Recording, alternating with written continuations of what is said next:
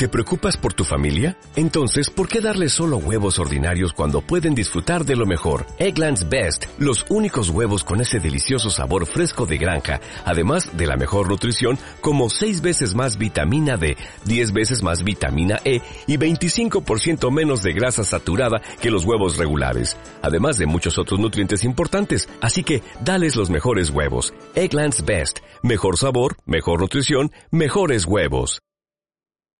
Si el español no es tu lengua nativa, este episodio te interesa especialmente. Recientemente he inaugurado mi proyecto españolplus.com, una web con contenidos de español intermedio y avanzado para estudiantes de español como lengua extranjera. Me encantaría que le echaras un vistazo en españolplus.com.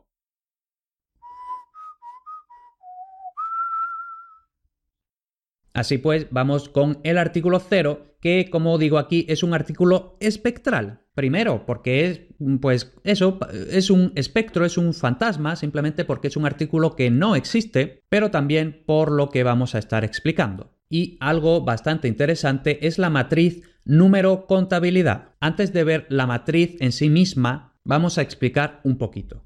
Los nombres comunes es decir, los que no son nombres propios, Paco, Pepe, Madrid, el Coliseo, esos no, los nombres propios no, los nombres comunes, mesa, silla, casa, ordenador. Los nombres comunes sin artículo no pueden constituir un referente, es decir, no pueden referirse a una cosa concreta, a una cosa que existe en el mundo real. Esto también lo estuvimos explicando en su momento y dijimos que esto de que puede existir en el mundo real es algo bastante abstracto, bastante fantasmagórico, siguiendo con esta especie de metáfora del artículo espectral, pero bueno, es así. Los nombres comunes sin artículo no pueden constituir un referente, no pueden referirse a algo que existe de forma concreta en el mundo real. Entonces, por ejemplo, quiero manzana. Aquí yo no me estoy refiriendo a una manzana concreta ya sea definida o indefinida, no puede ser. Luego, quiero manzanas. Aquí, bueno, lógicamente estas manzanas son manzanas individuales, pero como ya sabemos nos estamos refiriendo a cantidades indeterminadas. Es decir, quiero manzanas, eh, es decir, quiero una cantidad indeterminada de manzanas. Pero, como digo, una cantidad indeterminada, ¿no? Por eso, en este caso, consideramos que tampoco es algo que exista en el mundo real. Esto, tranquilidad, lo seguiremos desarrollando un poquito más. Así pues, tal y como estamos viendo,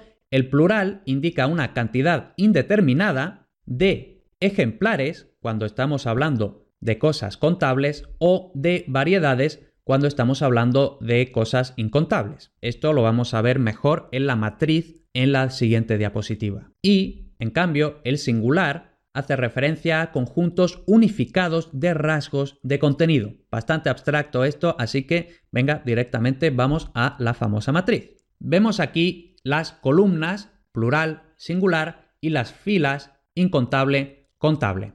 Bien, entonces vamos a empezar con la columna plural. Habíamos dicho que el artículo 0 con plurales hace referencia a cantidades indeterminadas para abreviar CI. Y ahora, esta cantidad indeterminada, si el sustantivo es incontable, es una cantidad indeterminada de variedades. Entonces, por ejemplo, soy catador de vinos. Es decir, soy catador de variedades de vino, de tipos de vino. Un Rioja, un vino italiano, un vino lo que sea. En cambio, si el nombre es contable, es una cantidad indeterminada de ejemplares, es decir, de unidades. Entonces, quiero manzanas. Las manzanas pues pueden ser una manzana, dos manzanas, tres manzanas, cuatro manzanas. Esos son unidades, son ejemplares y yo quiero eso, pero no digo la cantidad. Por eso es una cantidad indeterminada. Vale, el artículo 0 con plural es bastante fácil de entender, creo, lo más difícil es el artículo 0 con singular. Y eso es porque expresa una cantidad indeterminada y o un conjunto de rasgos léxicos, ¿vale? Entonces vamos a ver esto,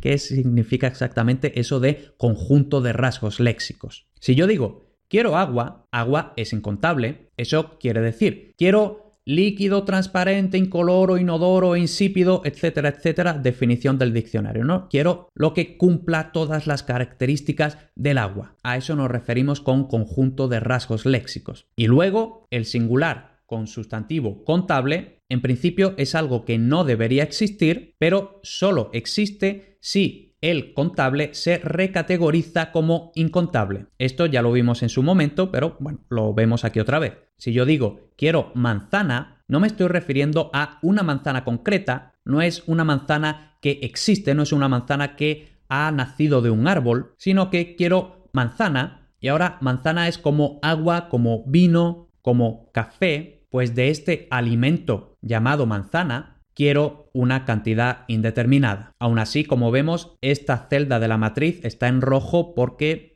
es posible decir esto y es correcto, pero desde luego no es lo más frecuente. También esta celda de la matriz, sin duda alguna, es la más abstracta, espero que se haya entendido. Para asegurarnos de ello, vamos a hacer otro resumen. Cuantificación indeterminada o imprecisa se expresa con plural, ya sea contable e incontable. Quiero manzanas, es decir, quiero una cantidad indeterminada o imprecisa de manzanas. Soy catador de vinos, es decir, de una cantidad indeterminada o imprecisa de tipos de vino. También expresamos la cuantificación indeterminada o imprecisa con el singular, pero solo de los sustantivos incontables. Es decir, quiero agua, una cantidad indeterminada o imprecisa de agua. Luego, con el artículo 0 también podemos expresar un conjunto de propiedades léxicas solo con el singular de los sustantivos contables. Si decimos quiero manzana, eso quiere decir quiero algo que cumpla las características de una manzana. Y luego lo meto en esta diapositiva, aunque realmente está fuera de la matriz número contabilidad,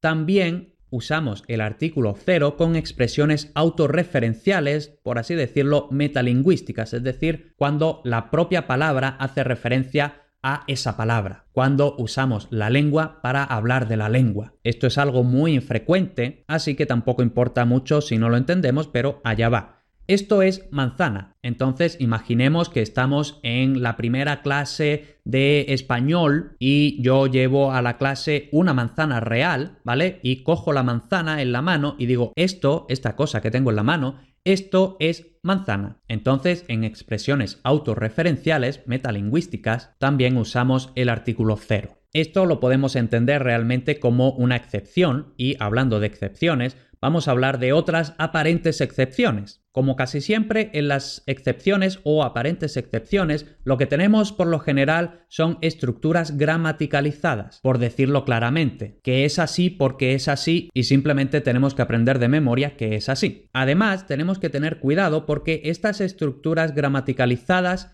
tienen una clara diferencia entre la forma gramaticalizada sin artículo, con artículo cero, y la misma estructura con los otros artículos, con artículo definido o indefinido, ¿vale? Entonces vamos a verlo. Si yo digo el documento se entrega en mano, este en mano es una aparente excepción. Aquí la explicación es simplemente que la expresión es entregar en mano. Eso se aprende de memoria y ya está. Luego, si dijéramos el documento se entrega en la mano o el documento se entrega en una mano, bueno, eh, esto de se entrega en una mano suena bastante gracioso y la verdad el documento se entrega en la mano también suena bastante gracioso. No sé exactamente cuáles serían las interpretaciones con los artículos, pero desde luego no es así como se dice. Luego, Juan está en cama, esto lo comentamos en su momento, ¿no? Entonces, Juan está en cama, eso quiere decir Juan está en la cama y enfermo. Por cierto, no importa si es su cama o la cama del hospital, no importa, lo importante es que está en alguna cama y enfermo. Aquí sí vemos claramente que para decir está en la cama enfermo es Juan está en cama, artículo 0. Si dijéramos Juan está en una cama, eso quiere decir en una cama de todas las que pueda haber en el mundo y no estamos diciendo nada más, no estamos diciendo necesariamente que esté enfermo, que esté durmiendo, que esté leyendo, no estamos diciendo nada. Y Juan está en la cama, en ese caso nos estamos refiriendo a que Juan está ya sea en su cama o en la única cama que hay en la casa, en fin, todas las interpretaciones que tiene el artículo definido. Otro ejemplo, mis padres tienen perro. Esto es también lo que habíamos explicado junto a mis padres tienen coche, mis padres tienen hijos, etc. Es decir, cumplen sí o no con la expectativa, por así decirlo, de tener perro o no. Pues sí, mis padres tienen perro, mis padres cumplen con la expectativa de tener una mascota, de tener un perro. Si dijéramos mis padres tienen un perro, estaríamos explicitando que es solo uno. Habíamos dicho que si dijéramos mis padres tienen perro, esto podría ser que tienen uno o que tienen más de uno. Pero aquí lo importante es esto, ¿no? La expectativa social de tener mascota, concretamente perro. Entonces, mis padres tienen un perro, eso es que solo tienen uno, no tienen más de uno. Y mis padres tienen el perro, pues eso sería, por ejemplo, hemos estado hablando del perro Toby y la otra persona dice, ay, ¿y dónde está el perro? Bueno, pues mis padres tienen el perro. Y ya el último ejemplo, que también lo habíamos visto más o menos, era vamos a viajar en tren. Habíamos dicho que esto también lo decíamos, es todo este tipo de estructuras gramaticalizadas con medios de transporte, cuando lo que importa es más el medio de transporte